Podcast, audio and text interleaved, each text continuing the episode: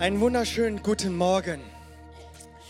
Ja, wir befinden uns in der Predigtreihe Matthäus Evangelium und das wird uns nicht nur im Januar beschäftigen, sondern wahrscheinlich auch noch im Dezember und darüber hinaus. Und wir ähm, haben so das, äh, in dieser, im ersten Teil des Matthäus-Evangelium über die Größe Gottes zu sprechen. So haben wir das Gebet, das Vaterunser genommen und ähm, haben uns etwas Zeit genommen, darüber zu sprechen. Und heute sprechen wir über diesen Teil, dein Reich komme, dein Wille geschehe wie im Himmel, so auf Erden. Und äh, eingangs hatte das äh, Julian bei den Mitarbeitern gesagt, wir befinden uns jetzt in der dritten Woche dieses Gebetes und es geht immer noch nicht um meine Wünsche. Ist schon interessant, weil ich äh, habe mich da selber auch noch mal ertappt, äh, wenn ich so an meine Gebetszeiten denke, und hier lehrt ja Jesus das Beten seinen Jüngern, also seinen Schülern auch oder seinen Nachfolgern. Und er sagt, so sollen wir beten. Und ich ertappe mich immer wieder dabei, wie ich vor Gott komme und ihm so meine Wünsche bringe. Ich sag ihm, er weiß es wahrscheinlich schon, aber ich mach's nochmal, ich buchstabiere ihm das nochmal und sag ihm, das ist mein Wille. Und ich möchte, dass das so läuft. Ich möchte, dass es äh, genau so funktioniert und es soll so laufen, wann ich es will und wie ich es will. Und äh, ratter ihm so das Ganze runter. In der Theorie weiß ich, ja, ja, ja, nee, wir ehren erst den Herrn, wir, wir würdigen ihn erstmal dafür, wer er ist. Ähm, aber in der Praxis sieht das doch so nochmal anders aus. Aber umso wichtiger glaube ich, dass wir dieses Gebet von Jesus bekommen haben, der uns führen möchte, leiten möchte, dieses Gebet auch mit in unsere Praxis reinzunehmen. Bevor ich das tue, ähm, möchte ich doch noch mal eine Gruppe hier ansprechen. Vielleicht bist du hier und du siehst dich gar nicht so fromm, gar nicht so kirchlich und du ähm, kennst dieses Gebet und du sagst, aber dieses Gebet ist nur eine Liturgie für mich.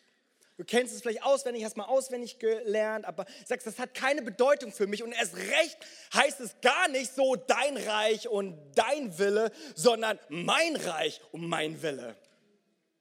Ich meine, das ist es doch, wo du sagst, okay, so funktioniert unsere Gesellschaft, so ticken wir, so leben wir, so richten wir unser Leben danach aus, dass mein Reich gebaut wird, mein Konto gebaut wird, meine Familie, mein Haus, meine Zukunft, meine Berufung und mein, mein, ich, mich, meiner, mir, segne uns vier. Das ist so ganz stark in uns drin, wo wir sagen, nee, nee, nee, das meine ich gar nicht so, wenn ich das bete, wenn ich überhaupt es bete in Wirklichkeit will ich eigentlich mein Reich. Und vor allem will ich, dass mein Wille und nicht irgendwie fremdgesteuert werden und den Willen des anderen über meinen Willen stellt. Das will ich gar nicht. Und wenn du hier bist und dich äh, wirklich fragst, da glaube ich, dass wir uns ehrlich auch mit dieser Frage mal auch konfrontieren dürfen, lassen dürfen und, und, und uns fragen dürfen, will ich das überhaupt wirklich? Will ich das wirklich, dass dein Reich, dein Wille, Gott? Will ich das wirklich? Und ich habe mich das mal gefragt und ich dachte mir so, ich habe mich schon vor langer Zeit entschieden. Und ich glaube, viele von uns, wir haben uns schon dafür entschieden. Zu euch komme ich später.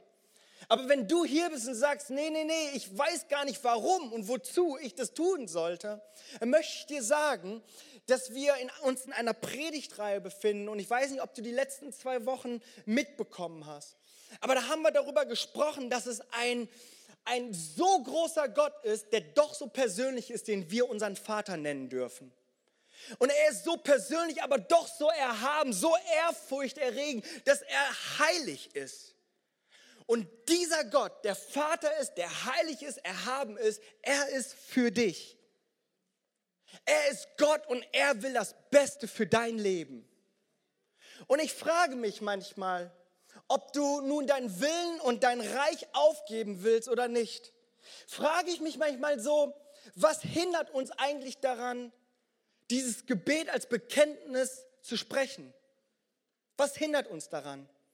Und wenn wir ganz ehrlich sind, glaube ich, dass wir Angst haben, dass Gottes Wille nicht so gut ist wie mein eigener Wille, oder? Wir gehen so davon ein bisschen aus, dass das, was ich will, besser ist als das, was Gott für mich will. Das ist, ähm, weiß ich noch, wie ich Teenie war, ja. Das dachte ich auch immer so. Das habe ich meiner Mutter auch gesagt. Nee, nee, nee, Frau, ich weiß, was ich will jetzt in dieser Situation. Besser als alle anderen. Glaub mir, ich bin reif, ja. So, so, trau mir das mal zu. Verstehst du so? Das ist so ganz oft dieses so, ich weiß am besten, was für mein Leben nun am besten ist. Und ich will dir das gar nicht absprechen, dass du auch mal, auch mal einen guten Willen hast. Aber was ich sagen möchte ist, dass wir uns Vertrauen, dass wir Vertrauen schaffen dürfen zu sagen, ich möchte diesem Gott, der so groß und doch so persönlich ist, Vater ist, der aber so persönlich, aber doch so erhaben ist, Gott, dass ich mich mit Demut bekleiden kann und sagen kann, dein Reich komme und dein Wille geschehe für mein Leben. Dass ich darauf vertrauen darf, dass sein Wille für mein Leben tatsächlich besser ist als das, was ich tue. Und seien wir doch mal ehrlich, das Leben ist doch viel zu komplex, als dass ich mein Leben unter Kontrolle haben könnte, oder? Ich meine, ob du nun gläubig bist oder nicht, ob du nun hier das erste Mal bist oder zum tausendsten Mal, seien wir doch mal ehrlich, das Leben ist viel zu komplex. Ich glaube daran, dass wir richtige Entscheidungen treffen können, dass wir Prinzipien anwenden können, die gut für unser Leben sind. Aber letztendlich sind wir doch ohnmächtig gegenüber dem Ausgang unseres Handelns. Ist doch so. Schauen wir mal, weißt du, ich bin in dieses Jahr gestartet, 2018, mit einer Krankheit. Ich war anderthalb Wochen, lag ich flach. Und weißt du, ich frage mich so, warum passiert es? Weißt du, ich, ich ernähre mich okay, ja. Ich habe ich hab mal vor langer Zeit eine Ernährungsumstellung gemacht und äh, ich, bin noch, ich bin noch dabei. Aber weißt du so, es ist okay. Ich mache relativ viel Sport. Relativ viel. Und wenn ich darüber nachdenke, äh, habe ich meine Hausärztin geheiratet. Verstehst du? Ja? Ich habe meine Hausärztin zu Hause. Tag und Nacht. Ja? wenn du so willst, wir, wir schlafen miteinander. Weißt du, so, meine Frau, wir, wir, ich habe sie einfach da mittendrin und trotzdem werde ich krank. Auch ich habe es nicht unter Kontrolle, verstehst du?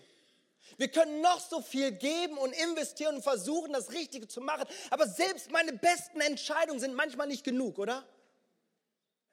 Wir müssen gerade gar nicht groß irgendwie viele falsche Fehler gemacht haben, aber selbst unsere besten Entscheidungen sind manchmal nicht genug.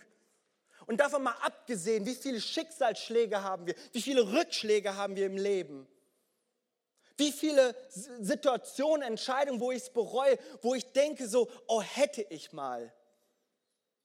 Und ich glaube, dass wir an jenem Punkt kommen können, wo wir sagen dürfen, hey, ich, ich, ich demütige mich.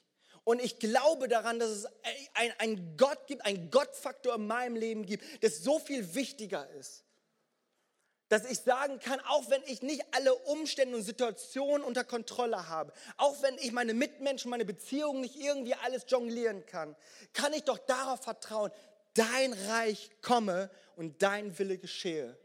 Der Himmel auf Erden. Vielleicht bist du hier und denkst, okay, das hört sich ja gut an, aber schaut mal, ihr Christen seid doch nur Heuchler. Weil seid ihr wirklich so selbstlos? Ne? Und du hast recht, ja, sind wir nicht. Ja? Wir haben immer noch, immer noch so unseren Willen und das, was uns so. Und weißt du, ich glaube aber, dass wenn wir dieses Bekenntnis sagen und es tatsächlich so meinen, dann heißt das noch lange nicht, dass ich alles irgendwie mir egal ist, meine Wünsche und so. Das ist, das ist Gott auch nicht egal. Auch deine Anliegen sind dem Herrn wichtig. Deine Anliegen, deine Wünsche, dein Wille, dein Reich, alles das, was, was in dir ist, das ist dem Herrn auch wichtig. Wenn unser Vers in Kapitel 6, wir hatten in den letzten zwei Wochen Kapitel 6, glaube ich, 7, 8, 9, das ist Kapitel, äh, Vers 10. Wenn, wenn dieser Vers hier enden würde, wenn dieses Kapitel hier enden würde, würde ich dir zustimmen. Ja, stimmt, irgendwie ein bisschen. Ich meine, wer, wer kann das schon so von sich behaupten? Aber weißt du, dieser, dieses Kapitel, und Matthäus, er endet dieses Kapitel ähm, mit, mit Vers 34. Und am Ende des Kapitels, im Vers 33, da gibt es so einen Satz, wo ich, wo ich so mich freue, dass das in diesem Zusammenhang steht. Da heißt es nämlich, trachtet zuerst nach dem Reich Gottes und nach seiner Gerechtigkeit und alles andere wird dir hinzugetan werden, wird dir zufallen. Weißt du, so, deine Anliegen sind ihm wichtig. Aber hier ist eben viel wichtiger, dass du eine Prioritätsfolge hast, wo du ganz genau weißt, hey, Gott, er ist mein Herr, er ist mein Chef, er ist mein Mittelpunkt. Und wir haben es hier schon mal gehört und ich werde es aber nochmal sagen.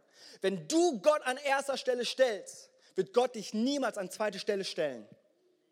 Wenn du Gott an erste Stelle stellst in deinem Leben, wenn du es sagen kannst und bekennen kannst, dein Reich komme, dein Wille geschehe, der Himmel auf Erden, wenn du dieses bekennen kannst, wenn du ihn an erste Stelle stellst, wird er dich niemals an zweite Stelle stellen. Und das ist unser Gott, der gute Pläne über dein Leben hat. Seine Wege und seinen Willen führen zum Leben. Das kann ich nicht immer sagen über meine Entscheidung, über meinen Willen. Ich denke es mir immer, aber es gibt so viele Situationen in meinem Leben, wo ich sage, Gott sei Dank hat Gott mein Gebet und meinen Willen nicht erhört. Kennt ihr das? Ich, oh ja, Gott sei Dank. So in dem Moment, wo ich ganz genau, ich weiß ganz genau, ich will es, es ist so perfekt, es sollte so sein und so, warum sollte es Gott nicht wollen? Es kam ganz anders und ich ärgere mich, aber letztendlich, wenn ich zurückschaue, Gott sei Dank Gott sei Dank, nicht mein Wille, sein Wille. Ich kann mich erinnern, meine Frau und ich, damals noch nicht meine Frau, aber ich weiß noch so, wie ich, ich habe meine Jugendliebe geheiratet, ja, mit 14 kennengelernt, mit 18 und so weiter. Und weißt du, so davor, ne, da äh, dachte ich ja, ich habe das Leben schon gelebt und äh, ich wüsste, was ich, was ich brauche und was ich will. Und, und ich weiß noch, boah, da war dieses Mädel und ich habe gebetet, Gott, wenn es dich gibt, wenn du mich liebst, ja, dann mach sie zu meiner Frau. Gott sei Dank hat Gott mein Gebet nicht erhört. Und es wurde meine heutige Frau. Halleluja. Gott sei Dank ist sein Wille so viel besser wie mein Wille. Hey, seine Sicht ist so viel größer, so viel weiter. Er guckt um die Ecke. Das können wir alles gar nicht planen. Aber wir dürfen uns darauf vertrauen und, und, und, und uns darauf, darauf berufen, Gott, dein Reich komme, dein Wille geschehe. Wenn du heute Morgen hier bist und ich werde am Ende des Gottesdienstes fragen, du sagst, boah, für mich war es bisher total fremd, total heuchlerisch, irgendwie äh, nur eine Liturgie. Das hat überhaupt mit meinem Leben nichts zu tun gehabt. Aber wenn du sagst, hey, diese Entscheidung möchte ich heute treffen, dass Gott mein, zu meinem Gott wird, wenn er mir meine Schuld vergibt, wenn er Mittelpunkt meines Lebens wird, wenn, wenn ich sagen möchte, okay, sein Reich zählt und sein Wille geschieht, hey, dann, dann möchte ich diese Entscheidung treffen. Dann wirst du heute am äh, Ende des Gottesdienstes diese Entscheidung treffen dürfen. Auch jetzt darfst du sie gerade treffen und werde dann am Ende des Gottesdienstes für dich beten. Wenn du aber zu dieser zweiten Gruppe gehörst, worunter ich mich auch zähle, du hast dieses Bekenntnis schon gemacht, Du lebst dieses Bekenntnis, du meinst es wirklich ernst, aber du merkst so, es gibt so eine Diskrepanz irgendwie in deinem Handeln. Ja? So, du weißt, okay, ich bin Christ, ich weiß, er ist Gott, er ist Herr, aber so in meinem Alltag sieht es irgendwie anders aus. In dem, wie ich rede, in dem, wie ich handle, in dem, wie meine Ausrichtung ist. Und ähm, ich denke mir so manchmal, ja, wir wollen es wirklich, sein Reich, sein Willen, aber es es sieht so in unserer Realität so, so anders aus, in mir, aber auch in meinem Umfeld. Wir müssen da gar nicht so in die böse, weite Welt schauen, wir schauen einfach mal in unsere Welt. So deine Arbeitsstelle. Ja, da siehst du, ja, wir beten, wir bekennen, wir glauben, dein Reich komme, aber da ist nicht sein Reich. Da ist so viel Ungerechtigkeit, wo du denkst, nee, nee, das ist nicht das Reich Gottes. Da wird jemand befördert, der nicht befördert werden sollte. Da hat jemand ein Eckbüro, das du eigentlich haben solltest und du nicht bekommen hast. Da wird jemand mehr bezahlt, keine Ahnung, du wirst vielleicht sogar kündig, was auch immer. Du siehst so viel Ungerechtigkeit auf deiner Arbeitsstelle. Vielleicht bist du Schüler und denkst so, das ist so unfair. Die haben alle nur abgeschrieben. Ich wollte irgendwie den geraden Weg gehen und nun haben sie bessere Noten wie ich. Das ist so unfair. Ist nichts mit dein Reich und, und Gottes Reich und Gerechtigkeit. Und du in dir denkst so um mich herum, ich will es ja bekennen, ich will es ja sehen, ich will es ja leben, aber ich sehe so wenig davon. Vielleicht ist das in deiner Uni, vielleicht sind das deine Zukunftsfragen, vielleicht ist das so dein nächster Partner oder dein, dein, deine Partnerwahl und, und, und deine Hochzeit und so weiter. Weißt du, so, so viel, wo du fragst, hey, ich wünschte mir so sehr, dass das viel mehr sichtbarer wäre in meinem Leben. Dein Reich und dein Wille. Aber wo ist es? Und was passiert ist, dass wir in der Gefahr stehen, dass wir unseren Fokus verlieren. Dass wir unseren Fokus verlieren und an den Punkt kommen, wo wir sagen, hey, wenn die alle doch nur an ihrem Reich arbeiten, ihren Willen durchsetzt, wenn das nicht Himmel auf Erden ist, sondern Erden auf Erden, hey, dann lebe ich das auch so. Und vielleicht, vielleicht, vielleicht tust du es nicht so radikal sagen, vielleicht hast du schon getan, aber vielleicht ist das so einfach nur in deinen Beweggründen, in deinem Denken, in deinem Reden, in deinem Handeln. Wo du sagst, nee, jetzt, jetzt reicht's mir, jetzt lebe ich auch für mein Reich, jetzt lebe ich auch für meinen Willen. Und so kenne ich das. Auch in meinem Leben, wo ich manchmal so denke, Gott, ich habe doch gegeben, aber warum geht es den guten Menschen so schlecht und den schlechten Menschen so gut? Ich sage, kann das sein? Und ich verliere so den Fokus. Umso wichtiger haben wir dieses Gebet, das uns daran erinnert. Aber weißt du, ich habe so drüber nachgedacht, dass als Jesus damals dieses Gebet lehrte, seinen Schülern, da wusste Jesus, warum es ihn lehrt. Warum es ihnen lehrt, dieses Gebet. Weißt du, zu jener Zeit war es nämlich so, dass das Reich Gottes tatsächlich reingebrochen ist. Die Kranken, die wurden geheilt, die Toten wurden auferweckt, die Hoffnungslosen bekamen neue Hoffnung, die Aussätzigen, die Abgestoßenen kamen in den inneren Kreis. Gerechtigkeit kam, Friede kam, Freude kam. In anderen Worten, das Reich Gottes kam. Halleluja. Aber das war jetzt ja noch Kapitel 6. Und Jesus wusste ganz genau, nun ist es ganz leicht zu beten, dein Reich und dein Wille. Nun ist es kein, nichts Schweres, das zu bekennen und Amen und Halleluja und wir, wir, wir freuen uns und machen unseren Freudentanz. Da ist es ganz leicht. Aber wie sieht es denn aus in den Zeiten, wo es nicht so gut ausschaut? Und Jesus wusste, die Zeit wird kommen, wo die Jünger es nicht verstehen werden, aber sie sollen es mitnehmen und bekennen. Dein Reich komme, dein Wille geschehe, wie im Himmel so auf Erden. Er wusste, dass eine gewisse Erwartung von den Menschen da war. Und diese gewisse Erwartung, die war berechtigt. Wisst ihr, sie hatten die Erwartung, dass Jesus zu ihrem äh, König wird. Und sie dachten sich so, das ist einfach eine perfekte Zeit. Jesus ist gekommen und sein Reich kommt und wir sind alle so wow, voll dabei und denken sich so, hey, so ein Messias, den haben wir uns gewünscht. So hatten wir das gedacht, dass er die Toten auferweckt und so weiter. Aber ihr wisst, es kam ganz anders. Es kam ganz anders. Es war so, dass er die Sehnsucht der Menschen nicht in dem Sinne erfüllt hat, wie die Menschen sich das vorgestellt hatten. Sie hatten so, sie wollten sein Reich und seinen Willen, aber sie dachten, nee, nee, nee, nee, das ist, scheint es doch nicht gewesen zu sein. Denn mit, der, mit dem Verrat, Verurteilung, Tod war bei ihnen diese Hoffnung verschwunden, wo sie sagten, nee, ihre Schlussfolgerung, wisst ihr, ihre Schlussfolgerung war, dann ist, er ja, dann ist es ja doch nicht sein Reich.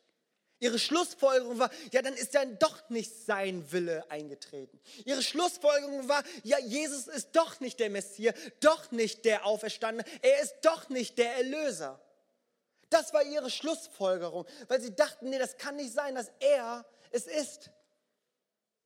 Und sie dachten, ja, können wir vergessen dieses Gebet doch nicht sein Reich und sein will. Hätten wir es lieber so gehabt, wie wir es gewollt hätten. Wie wollten es denn die Juden? Die Juden wollten, dass Jesus König wird. Ein König mit Krone. Er hat die Krone bekommen, es war nur eine Dornkrone. Und sie wollten, dass er König wird und das Volk war voll dafür. Er kommt nach Israel rein, nach Jerusalem rein, die feiern ihn alle, die haben schon gewählt, haben gesagt, er ist perfekt. Und als wäre die Situation nicht schon gut genug, sie war wirklich perfekt. Judäa zu jener Zeit hatte nämlich keinen König. Der Posten war zu sagen vakant. Archelaus, der König, der vorherige König der Juden, der wurde abgesetzt aufgrund von unter anderem wegen Korruption. Sechs nach Christus. Das bedeutet, sie hatten nur einen Statthalter eingesetzt namens Pontius Pilatus, weil Israel unter der Besatzung der Römer stand. Das heißt, der Posten der Juden, der war frei. Der war frei zu vergeben. Und Jesus war da und alle dachten sich so, passt perfekt. So, ja Mann, dein Reich, dein Wille, genau das wollen wir. Und als es nicht so kam, war ihre Schlussfolgerung eine ganz andere. Dass sie gesagt haben, hm, doch nicht dein Reich, doch nicht dein Wille. Aber wisst ihr, ich glaube, Jesus, er, er stand selber in dieser Spannung, dass er gesagt hat, im Garten Gethsemane, wo er gesagt hat, Herr, lass diesen Kelch an mir vorübergehen, aber nicht mein Wille geschehe, sondern dein Wille geschehe. Das heißt, er selber stand in diesem Zwiespalt. Er selber hatte diese Spannung zu sagen, ich will es eigentlich nicht, aber ich, ich, setze diese Priorität. Ich vertraue darauf, dass dein Wille so viel besser ist. Und ich frage mich eigentlich so auch an Jesus Stelle so, was gibt es eigentlich Gutes an einem Tod? Ja, so rein logisch gesehen, irgendwie so sieht das für mich wie eine Sackgasse aus. Ja, aber weißt du, auch wenn der Tod am Kreuz es nicht zeigen sollte, war es doch der größte Triumph der Kirchengeschichte, oder? Der Weltgeschichte. Es sah nicht danach aus, aber es war sein Reich, sein Wille, der Himmel auf Erden. Es war. Und ich glaube, dass wir einfach diesen Mut auch wieder neu fassen dürfen und sagen dürfen, hey Gott, ich vertraue dir, dass dieses Gebet nicht vielleicht immer meine Probleme ändert, aber es ändert meine Perspektive. Es ändert die Perspektive, dass ich wissen darf, Gott, du weißt besser. Jesus ist hier, der seine Ausrichtung seines Lebens vom Ziel her bestimmte. Weißt du, ich habe darüber nachgedacht. Jesus, er bestimmte sein Leben nicht aufgrund der Situation oder, oder nach irgendwie den Erwartungen der Menschen. Da wäre die Geschichte ganz anders geendet. Jesus, er hatte eine Ausrichtung seines Lebens, das bestimmt war vom Ziel. Er wusste, wie das Ziel, wie das Ende sein sollte und entsprechend ging er seinen Weg. Ich habe darüber nachgedacht, weißt du, meine Frau und ich, wir äh, schauen uns gerne Filme an. Ja?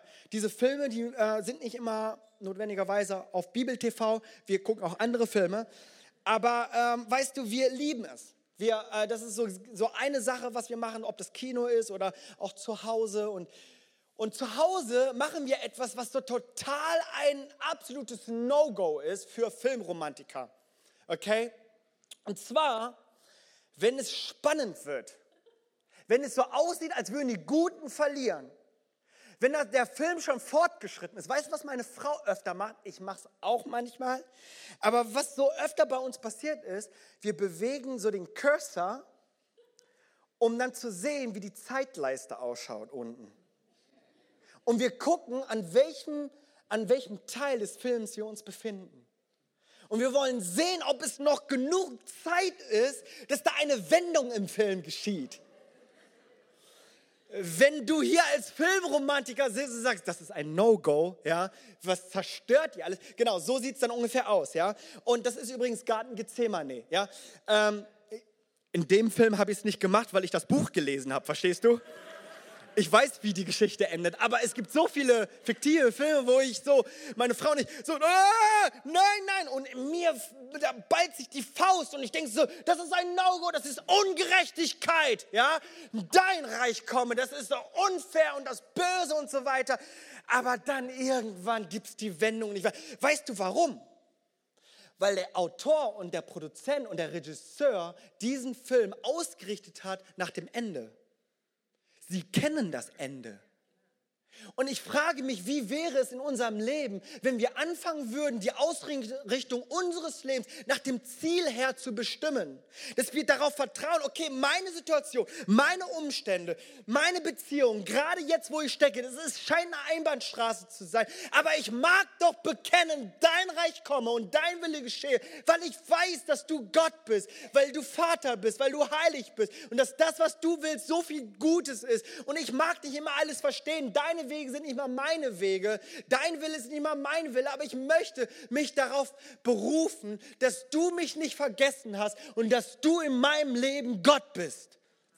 Wie wäre es, wenn wir in unserem Leben neu verstehen, dass ich mein Leben danach ausrichte, das vom Ziel her bestimmt ist, dass ich weiß, Gott hat das letzte Wort in meinem Leben. Gott hat das letzte Wort in meinem Leben, dass ich mein Leben auch in Perspektive der Ewigkeit sehen darf. Ja, ich wünsche, dieses Gebet würde immer alle Probleme verändern. Aber das, was es auf jeden Fall verändert, ist, dass es unsere Perspektive verändert. Und ich glaube, dass wir neu diesen Mut treffen dürfen in unserem Leben, zu sagen, ja, ich möchte, dass dein Reich für mein Leben geschieht. Dass das in meinem Umfeld, in meiner Familie, dein Reich in meiner Familie, dein Reich auf meiner Arbeitsstelle, dein Reich in meiner Gesundheit, dein Reich in meinem Leben, in meiner Ehe, dein Reich in meiner Kindererziehung, dein Reich in meinen Zukunftsfragen, dein Reich und dein Wille geschehe, der Himmel auf Erden. Ob wir es nun sehen oder nicht oder den Fokus verloren haben, möchte ich dich ermutigen, zu sagen, hey, ich möchte an jedem Punkt kommen, wo ich sage, wo ich dieses Gebet als Bekenntnis für mein Leben spreche. Vielleicht zum allerersten Mal, vielleicht gehörst du zu dieser ersten Gruppe und sagst, wirklich? Ja, will ich das wirklich? Aber ich glaube, dass ich zu vielen von uns spreche, wo du dieses Bekenntnis ge gemacht hast, aber so oft der Fokus verloren wird. Und ich weiß, Heute hört sich das äh, viel leichter an, als es sich morgen anfühlt. Aber ich möchte dich für morgen, ähm, der Montag kommt, ja, möchte ich doch, dass du eines Mal für dich nochmal herausfindest und das du Gott bringst. Und zwar, dass du Gott einfach mal fragst, Gott, was willst du? Fühlt sich ungewohnt an. Weißt du, so während ich diese Predigt vorbereitet hatte, ist es ganz interessant, war ich selber in dieser Falle.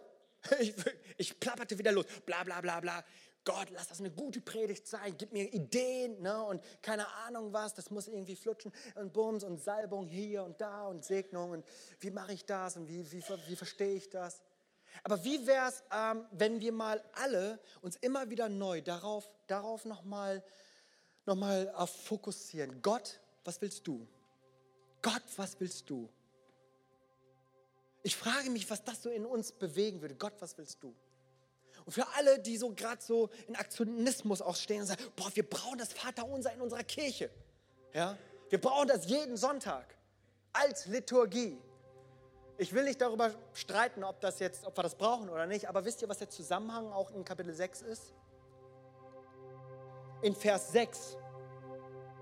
Das ist der Zusammenhang von Vater unser. Schaut mal, du aber, wenn du betest, geh in dein Kämmerlein und schließe deine Türe zu und bete zu deinem Vater, der im Verborgenen ist und dein Vater, der ins Verborgene sieht, wird es öffentlich vergelten. Diese Predigt, dieses Vater unser, ist genau für deinen Montag gedacht. Das ist genau perfekt. Und ich kenne dein Leben, ich kenne deine Situation nicht. Ich weiß nicht, ob es bei dir gerade irgendwie Wasser zu Wein alles so geschieht und denkst du, ich weiß, du weißt gar nicht, wovon ich rede. Aber weißt du, Jesus, als er ihnen das lehrte, ja, sie hatten es in dieser Situation noch nicht nötig, wenn das war alles ganz klar. Amen. Dein Reich komme, dein Wille geschehe. Aber er wusste auch am Ende des Matthäus-Evangeliums, dass die Jünger nicht verstehen würden. Dass in, ihm eine, in ihnen eine Welt zusammenbricht, wo sie nicht wussten, oh, ist das jetzt dein Reich? Und ich glaube, dass wir oft in dieser falschen Schlussfolgerung wie die Juden stehen, zu sagen, ha, Gott hat mich vergessen.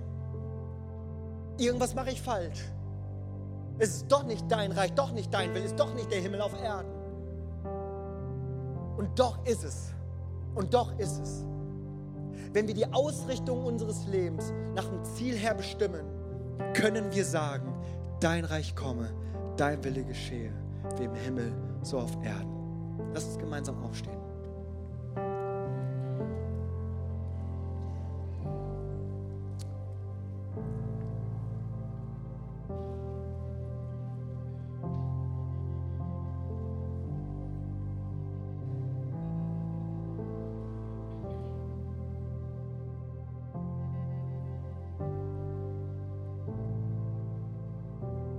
Jesus, lehre uns das Gebet. Lehre uns beten, Herr.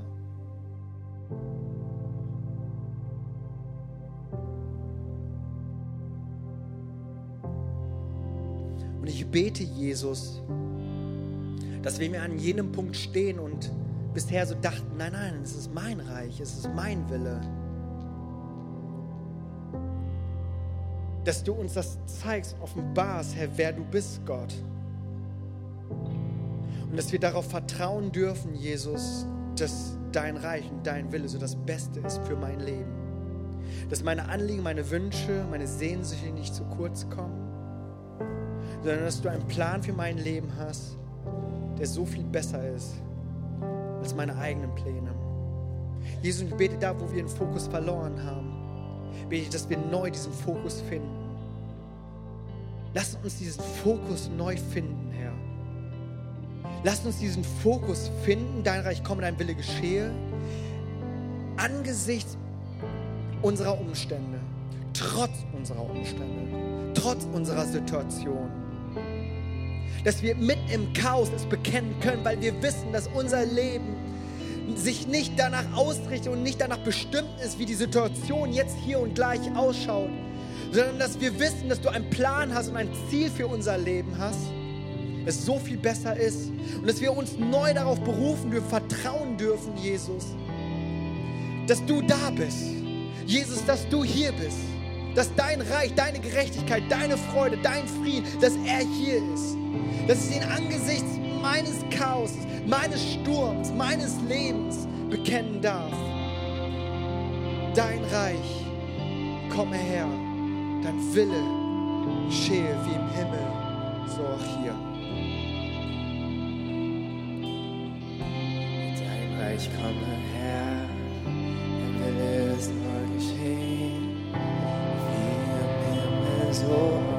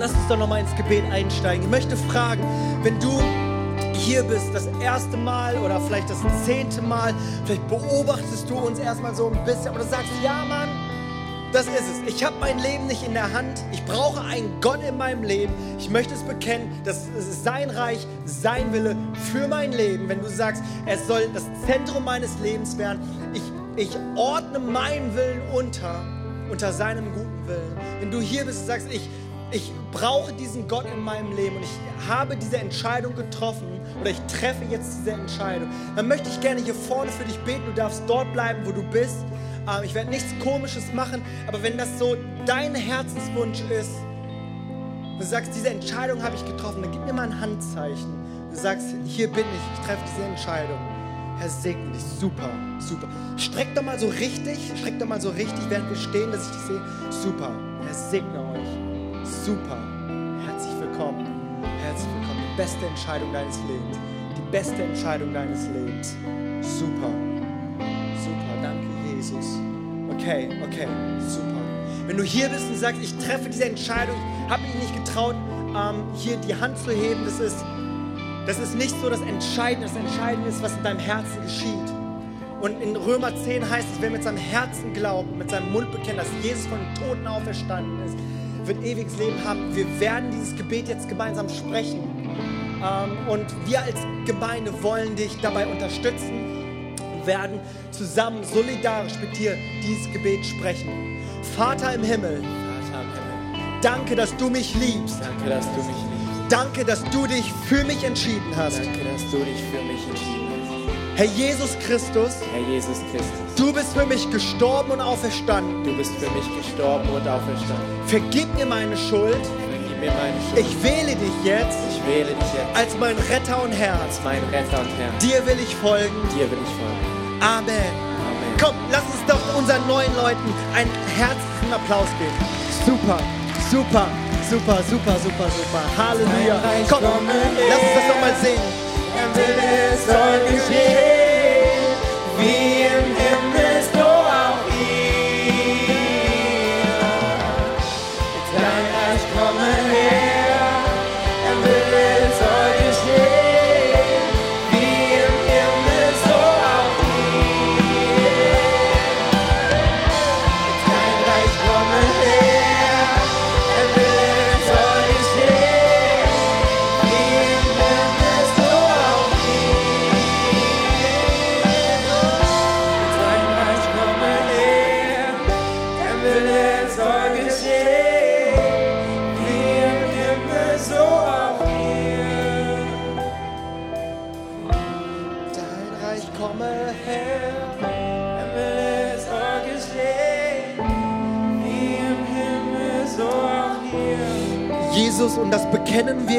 für unser Leben, Herr. Ich möchte es aussprechen für unser Leben, für unsere Ehen, für unsere Familien. Ich bete, Jesus, Herr, für alle Singles. Ich bete das für alle, die ähm, sich so sehnlichst wünschen nach einem Partner, Herr. Ich bete, Herr, dein Reich komme, dein Wille geschehe. Ich bete für alle jene, die jetzt hier sind und körperliche Schwachheiten haben. Dein Reich komme her, dein Wille geschehe. Lass den Himmel so sein, wie auch hier in meinem Leben, in meinem Herzen. Bete für alle, die ähm, krank sind, vielleicht nicht körperlich, aber denen es psychisch nicht gut geht. Da, wo unsere Emotionen rauf und runter gehen und wir ja einfach, einfach in dieser Welt einfach auch so ein Chaos in unseren Gedanken haben. Ich bete dein Reich, dein Wille.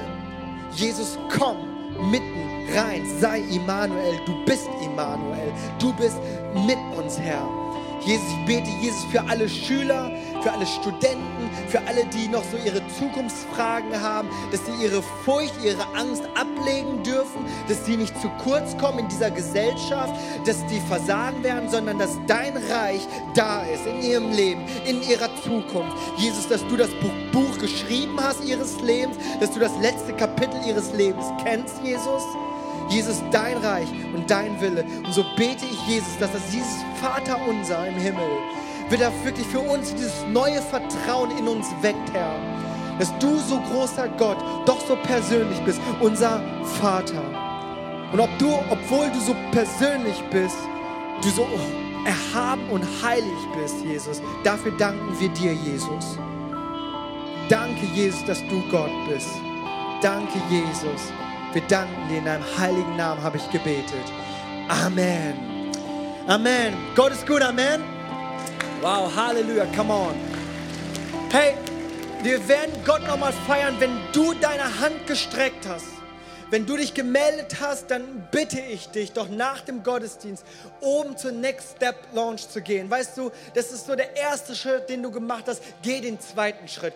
Geh nach oben und sag, hey, was kann ich tun, um dieser Entscheidung auch nachzugehen? Wenn du nicht nach oben willst und zu mir kommen willst, komm gerne auch zu mir hier nach vorne nach diesem Lied.